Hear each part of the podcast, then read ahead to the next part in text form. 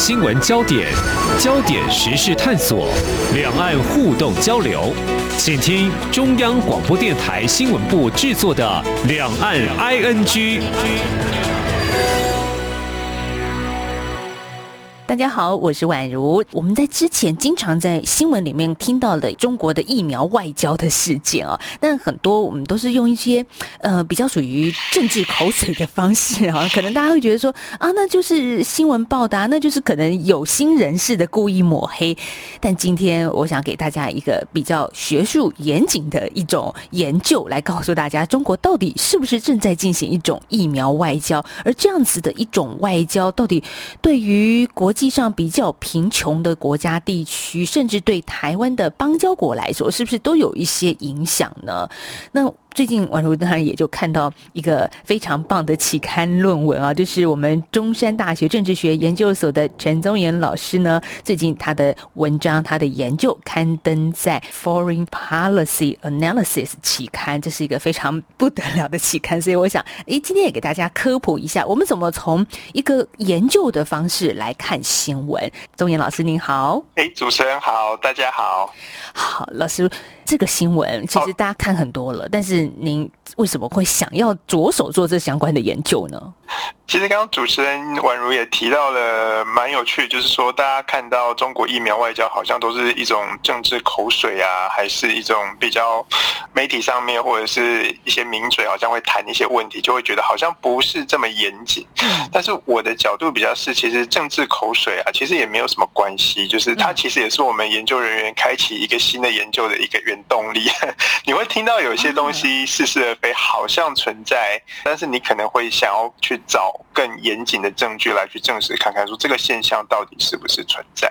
所以那个时候我的起心动念大概也是因为听了蛮多的讨论，然后特别是中国用疫苗提供的一些利诱的方式，哈。对于我们台湾在那个拉丁美洲的邦交国，其实好像都有一些可能会因为呃中国要提供他们疫苗，甚至赠送给他们疫苗，然后迫使他们一定要跟台湾断交的这样子的一个事情传出来。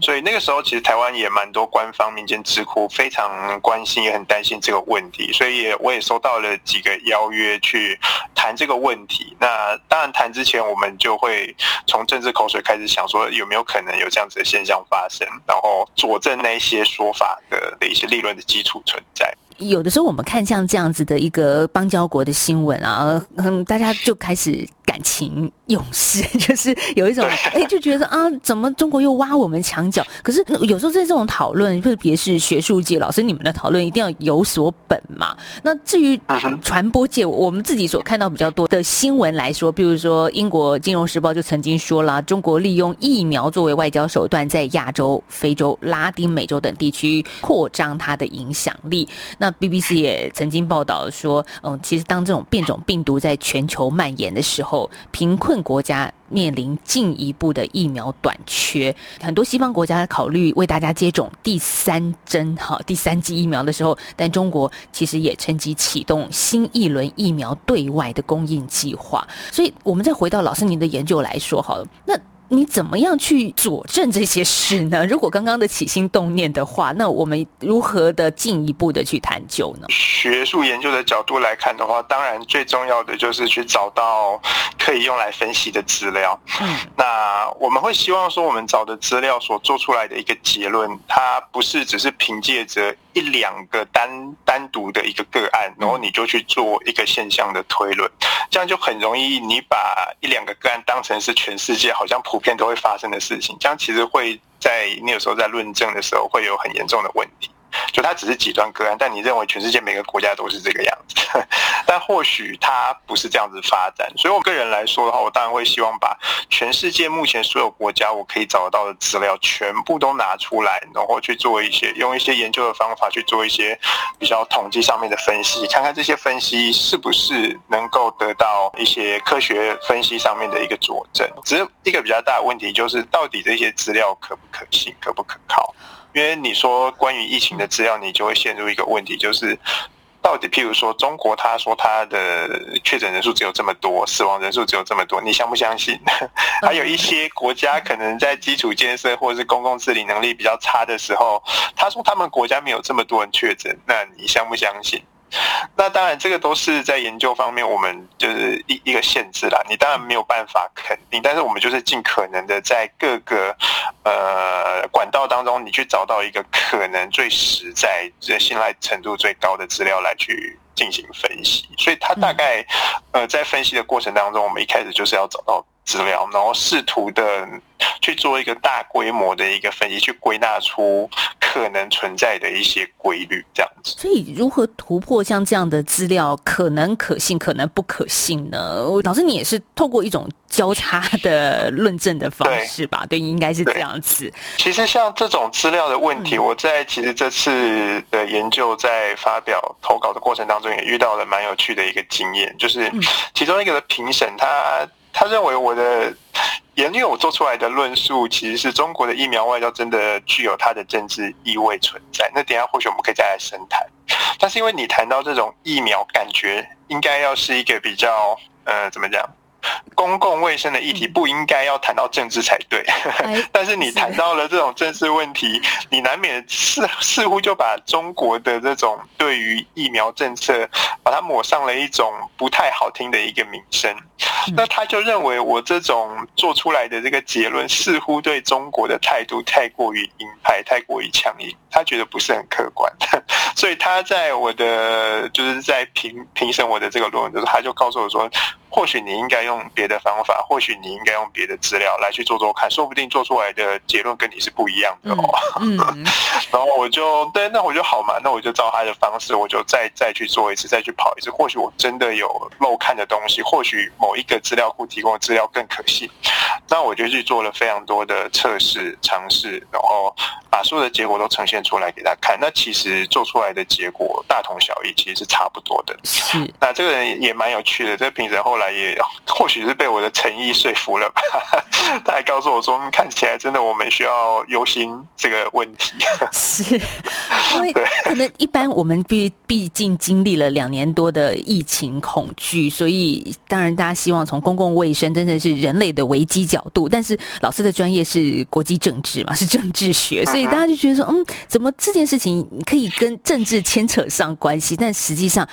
我们今天这一集节目，接下来要告诉大家，真的是如此。好，我我我或许可以先讲一下，就是我我会觉得疫苗外交，因为当然我的研究是对于中国的对外疫苗的政策供，包括供应啦，还有捐赠啦，我去看的一些现象。但其实疫苗外交，我相信其实每个大国有疫苗的研发的、掌握关键技术的这些国家，其实或多或少都有在做这样子的事情。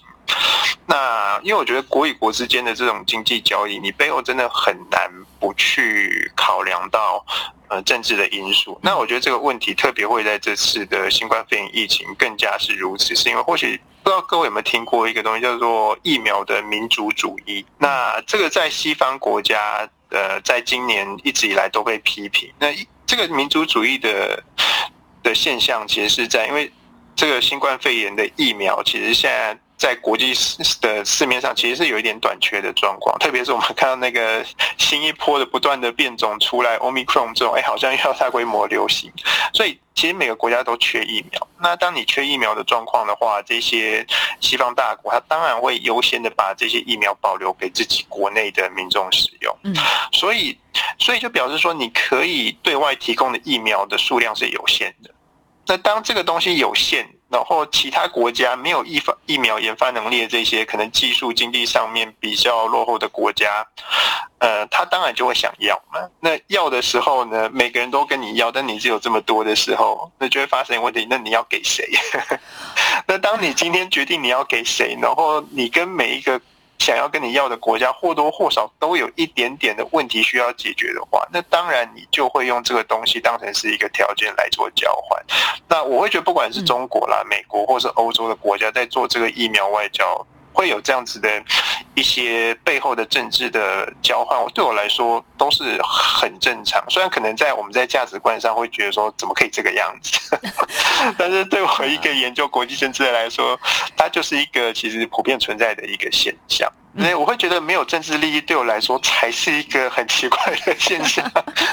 好，不过这件事情，因为当然中国的这种疫苗外交，台湾外交部也曾经说过，就说我们是反对以隐含附带条件的方式提供疫苗，破坏。帮以手段哈，这这当然就是另外一个层次的问题，因为当然彼此可能就算社会之间嘛，人与人交朋友，可能也会有一些利害关系。但是我们所在乎的究竟是什么呢？呃，我想要凸显的其实是中国在对外。呃，宣称我想要给你这么多的疫苗，那其实每个国家它都还是可以有选择，我要不要接受？因为中国疫苗的问题在于，它在国际的社会目前它的公信度比较没有这么高，大家对于它的效果以及它所做实验出来的结果，认为是比较不透明、没有公开的，所以大家在选择，当然会比较倾向于选择先进国家所呃出的疫苗。嗯，那其实有一个蛮有趣的现象，我。在我我在研究中发现说，其实现在拿中国疫苗这些国家跟拿西方疫苗的国家，它有非常非常大的差异。呃，我我就举几个例子来说哈，这也是其实我这篇论文里面在谈的政治因素相关的的的一个状况，就是那些拿中国疫苗的国家，它在民主化的表现是。比较差一点的，也就是说，他可能比较不是这么民主，不是这么民主的状况，他可能比较可以接受跟中国在打疫苗交道的过程，以及接受中国疫苗产出的一些过程。那当然，这个或许有人说，你怎么可以污名化中国的疫苗？但是它实际上呈现出来的结果，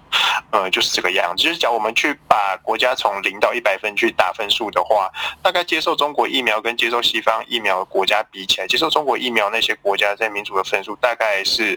呃，勉强及格的状况，甚至不及格的状况。那拿那些欧美国家疫苗的的的那些欧美的的那些比较的国家，相对来说是比较民主。这是第一个我看到的一个政治因素。帮中国平衡一下，他们的疫苗也受 WHO 国际卫生组织认证哦。是的，是的。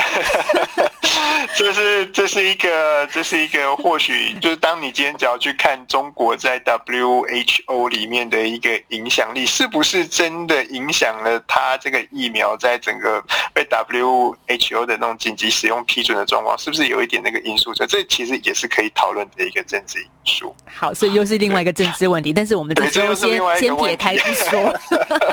好，我们请老师继续。是那第二个我看到的政治因素是呃。跟中国在全球的政治议题，它的立场相关程度比较高的这些国家，也是比较愿意去接受中国的疫苗。那这个议题的立场的表现，其实我们。会从他在各个国家在国际组织都会针对很多问题去进行投票，那就是一个国家对于国际议题的立场。那我们会去看看说哪些国家跟中国比较接近，哪些国家跟美国比较接近。因为很有趣的是，那些跟美国很接近的国家，通常都跟中国是很不接近的。美国跟中国在国际的社会里面在讨论议题，经常都是非常两极的状况。所以这这是另外一个我看到的政治因素。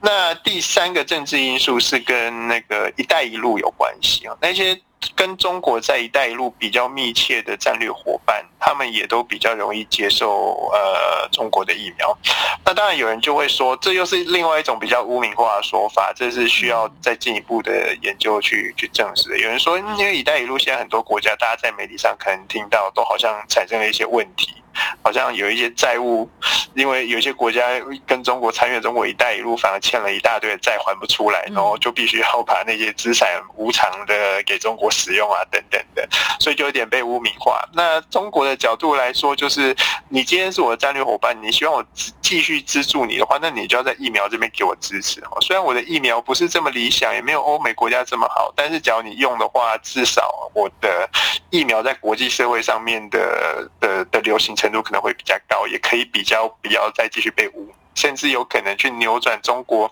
好像作为这种，现在还是说武汉肺炎嘛，对不对？好像就是说这个疫情都是中国来的这种污名化的这种问题，所以中国似乎好像比较愿意，也比较有它的影响力去去影响这些他在“一带一路”中比较重要的战略伙伴。那这些战略伙伴可能也比较没有这么多的呃能力去告诉中国说，因为你的疫苗不太好，所以我不要用。即便有些国家你看像拿了中国的疫苗，但是好像施打率也不是这么高，所以是不是也是有一点那种？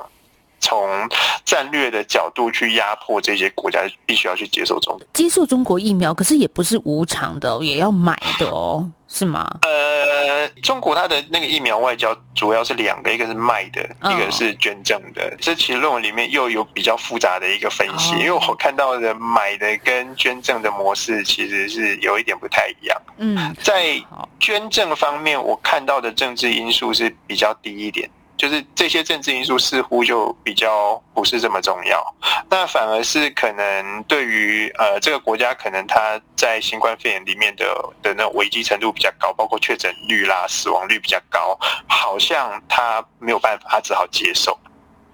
所以从捐赠跟那个贩卖的角度来看，捐赠可能就会对对中国来说，它反而比较呃能够去呃影响其他国家，或许去改变它的一些外交政策去配合。因为其实这些需要捐赠的国家通常都是比较穷的，那疫情也是比较严重的，他没有办法，他拿不到西方的疫苗的话，他当然只好接受中国的疫苗，试图去抑制这些呃疫情的这个情势这样子。嗯，好，不过老师，其实我们在台湾。经常会说一句话，就是我们有能力可以帮助其他的国家。其实我们的台湾新闻都是很 很正向的来报道我们自己的行为。可是我觉得，因为我们也听众有很多大陆的听众，会觉得说，那为什么你们台湾的学者说我们也去捐赠给其他真正西方拿不到西方国家疫苗的国家，就说我们是可能有所图呢？呃，这个案例其实又回到刚刚那个问题的最后一个的，我我这个论文里面研究的发现就是政治因素。那其中我发现，你不管怎么样子去跑统计，不管用什么模型去推估，几乎有一个因素，它的 它的那个显著的的显著程度。都不会消失。那个东西，就这个国家到底是不是台湾的邦交国？也就是说，假如这个国家是台湾的邦交国的话，不管中国你要用捐赠的方式，或者是用呃贩卖的方式，想要去提供疫苗给这些拿不到欧美国家疫苗的国家，那假如它是台湾的邦交国，基本上它就不太会受你的影响。那这个因素，我在很多特别是拉丁美洲的案例里面就非常非常的明显。像是大家讲还有印象的话，今年年初的那个巴拉圭，台湾很重要的拉丁美洲的邦交国。然后他们的外交部长就出来说：“啊，我们国内疫情很严重。那事实上，巴拉圭也是我们邦交国，说是目前剩十四个邦交国嘛，里面其实疫情是最严重的一个国家。他说我们疫情这么严重，确诊率、死亡率这么高，但是西方国家疫苗就是就是不够。那中国现在告诉我说，他要给我那一个给我的代价，就是你要跟台湾呃断了邦交，这样 要跟我们建交。那他。”一公开的说这个话之后，你看我们的外交部长马上就出来说：“哦，那我们要提供巴拉圭多少多少的资助？记得好像是不知道几十，忘忘忘记那个数量，大概和大概大概那个数量大概足够他们去买两百万剂的西方疫苗。然后那个时候，美国的国务卿布林肯也出来说，他鼓励巴拉圭要跟理念相近的民主国家合作，不要去接受中国的诱惑。”对，那后来在台湾、美国的这么努力的呃巩固邦谊之下，后来他巴拉圭就顺利的拿到了一些呃西方的疫苗。那时候印度提供了很多的疫苗给他，就印度其实是帮西方国家所代工生产的疫苗嘛。对，然后他就说，那后来巴拉圭他们的外交部长出来说，那我们就是就是。不会跟台湾断交，而去跟中国建交，那这是一个，就是算是一个成功的一个案例啦。就就说，呃，我看到新闻是去年底的时候，巴拉圭这边已经确定，就是说跟我们的邦谊是持续的，是坚定不移的。好，对，我是去年了，对，对，十二月的事情 刚过。对对对对 对，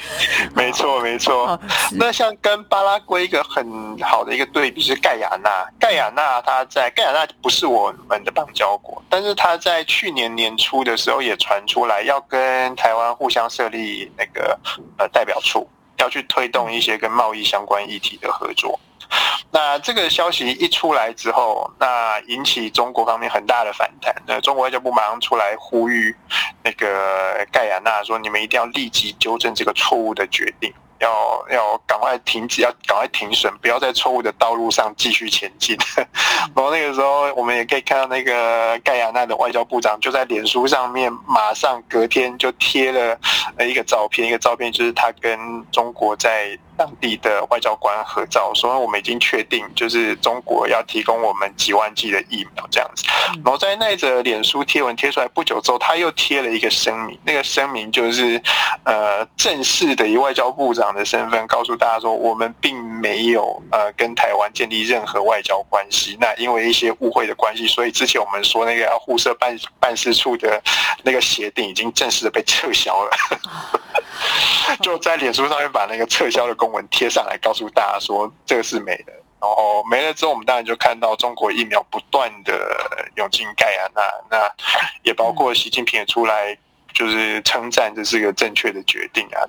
那盖亚那没有跟我们邦交，那美国虽然也出了一些力，但似乎好像就因为他也没有跟我们邦交嘛，所以我们可能也没有什么样子的管道可以去去阻止他做这样子的事情。意思就是说，老师研究看出来，这样子的中国疫苗外交，它是有相当的针对性的，是有一点针对性，没错。因为像疫苗外交，或者其实像任何的援助啦、经济的外交，它都应该会带有一些外交的目的存在了。通常我我我会认为，像这种你想要透过援助或是经济的这种方式，呃，去换到一些政治的利益，对中国来说，现阶段当然你要跟就是台湾的邦交国绝对是被针对的一个对象。那你针对这几个台湾的邦交国，最大的一个外交目标，当然就是希望他跟台湾断交，跟中国建交。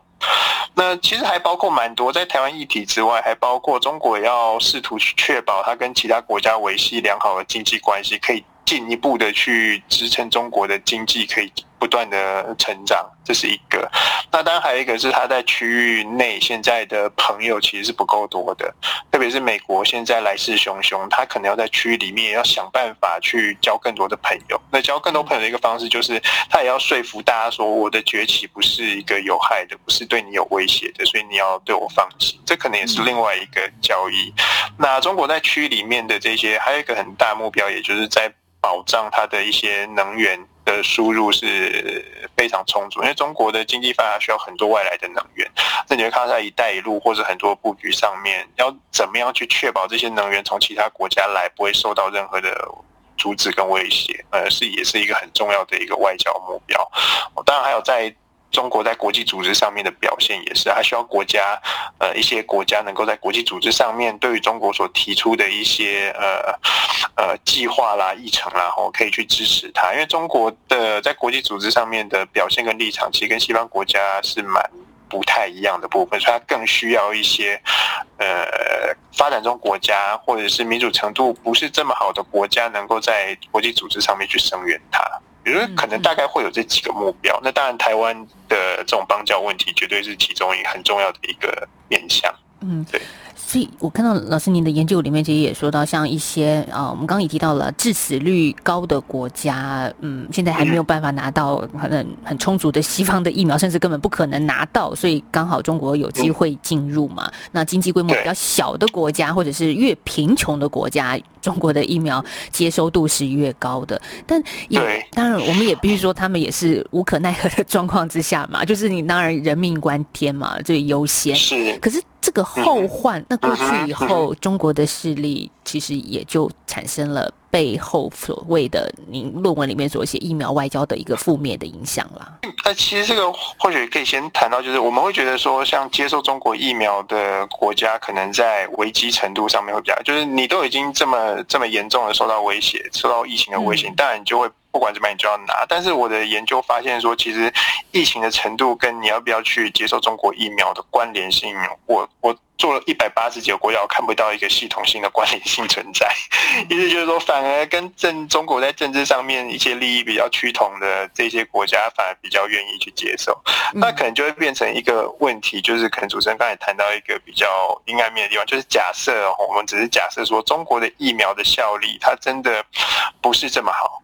哦，它甚至是比欧美国家来说是有是是差了一点哦，或者是差很多，这些都有很多人有有不同的看法。那假如这个事情存在的话，就变成说，假如中国的疫苗外交不断的扩大，让越来越多的发展中国家拿到这些效果不佳的疫苗的话，那会不会对于疫情的控制其实就没有办法带来太正面的一个效果？那？假如你今天这些发展中国家，你有机会去拿其他国家、欧美国家疫苗，但你却不拿，你却打了中国的疫苗的话，那可能对你国家疫情没有帮助的话，那是不是我们的新冠肺炎疫情到底什么时候可以获得一个比较好的控制？或许就。更遥遥无期一点的，其实我觉得蛮值得观察的一个案例是匈牙利，因为匈牙利是一个非常轻中的国家。啊，匈牙利那个时候他在一开始在欧盟也拿不到太多疫苗的时候，他就做了一个决定，就是他是第一个欧洲国家批准中国国药疫苗的国内批准，直到中国国药被 WHO 批准之前哦，没有一个欧洲国家批准中国国药，只有匈牙利批准。而匈牙利批准国药之后，他还不批准，他甚至还不进口其他来自欧盟这些国家的疫苗，他就只用中国的。但是我讲的是去年年中的时候，那我其实就蛮值得观察的是，匈牙利它也是一个疫情非常严重的欧洲国家，然后它使用了非常多中国疫苗，而它跟其他欧洲国家的疫苗的使用以及疫情的控制有没有呈现一个不太一样的模式？这个或许也是一个可以再去观察的一个案。嗯，所以老师研究里面说，疫情越严峻的国家越没有挑选疫苗品质的空间，然后也可能就阻断了未来可能诶有呃西方因为越来越多的疫苗产制嘛，可能也可以输入的一个机会。所以影响各国是否接受疫苗的因素，总结我们最后来说有三个面向。老师一开始其实一直很强调就是政治因素，然后再来是疫情，最后是经济因素。好，所以老师这样子的一篇呃学术论文，我们今天也透过一种呃比较严谨的方式来看中国的疫苗外交这件事，当然。您的研究可能是专业人士在阅读比较多，可是我们今天也很希望说，哎，通过一种比较科普的模式，让大家也知道，哦，原来是真的，现在正在发生呢。对啦，因为像我们这种研究，它刊在的这种学术期刊，通常它里面会牵涉到比较多呃术语啦，还有一些统计的模型啦等等，可能大家会比较没有办法去理解。那当然也很谢谢主持人给我这个机会，可以用比较简单的话来跟大家分享这个研究成果。那其实刚总结到三个问题，其实我的研究最简单的一个。来说，其实就是我发现政治因素是决定了大家要不要使用中国疫苗的一个呃很很很重要的一个一个变数。反而疫情的危机程度啦、经济条件啦，反而我比较找不到呃这样子的一个关联性存在。也就是那些疫情很严重的国家，照理说他应该没有办法挑选，中国都给你都要给你疫苗，你为什么还要拒绝呢？但是我发现那个问题其实并不是决定他们要不要去接受，那背后可能有更多的是那。国际政治的因素存在，去干扰了这个国家到底要不要选择这样子疫苗的一个结果。其实从从台湾的角度，你就可以很清楚的去了解为什么 我们国内在讨论之前有讨论，我们拿不到欧美国家的疫苗的时候，我们为什么不拿中国的？那你就可以去想想看，这其实是一个非常政治性的一个考量。除了你说危机的程度之外，这当中一定会有牵涉到很多的呃政治的盘算。所以疫情不能单纯从公共卫生、国际医疗来看耶，政治也影响到很多人的生命。所以这也是一个我觉得疫苗外交会比较从很阴暗面的角度来看，就是这个疫情到底什么时候获得控制，以及疫苗到底要怎么分配，它或许不是一个。这么具有我们说公平啦、正义啦的一个分配下的一个结果，而是当然这个也会是一个因素啦。但是我觉得 会去考虑到这种公平分配啊、正义这种东西，通常都是在国际政治议题解决了之后，它的重要性可能才会被凸显。一些国家要是在国际政治的权利利益上面没有被满足的话，他可能也很难去考虑这些问题。所以我们常说人道救援，那个人道前面还有好多很复杂的东西啊。对，我们像我研究国际组织里面，就是你真的你很难去找到那种纯粹就是。就是公平正义啦，然后博爱啦，那种 我们会想到非常好的价值观在背后去支撑着这个组织。这些东西当然或许是这些议题或者是国际组织的从业人员，他起心动念，他可能是因为这些价值驱使他去做这些事情，但是在执行的过程当中，他势必就会遇到非常多国与国之间的政治角力，你必须要去解决，你才有可能去实现，呃，你的呃你你的价值观。好，这也是很血淋淋的现实了。是，这样我们才会继续有议题可以研究。这是国际政治学者 好继续的努力的方向。我们在今天节目访问到的是中山大学政治学研究所的副教授陈宗岩老师，谢谢老师今天跟我们的分享您的最新研究，谢谢老师。好，谢谢婉如邀请，谢谢。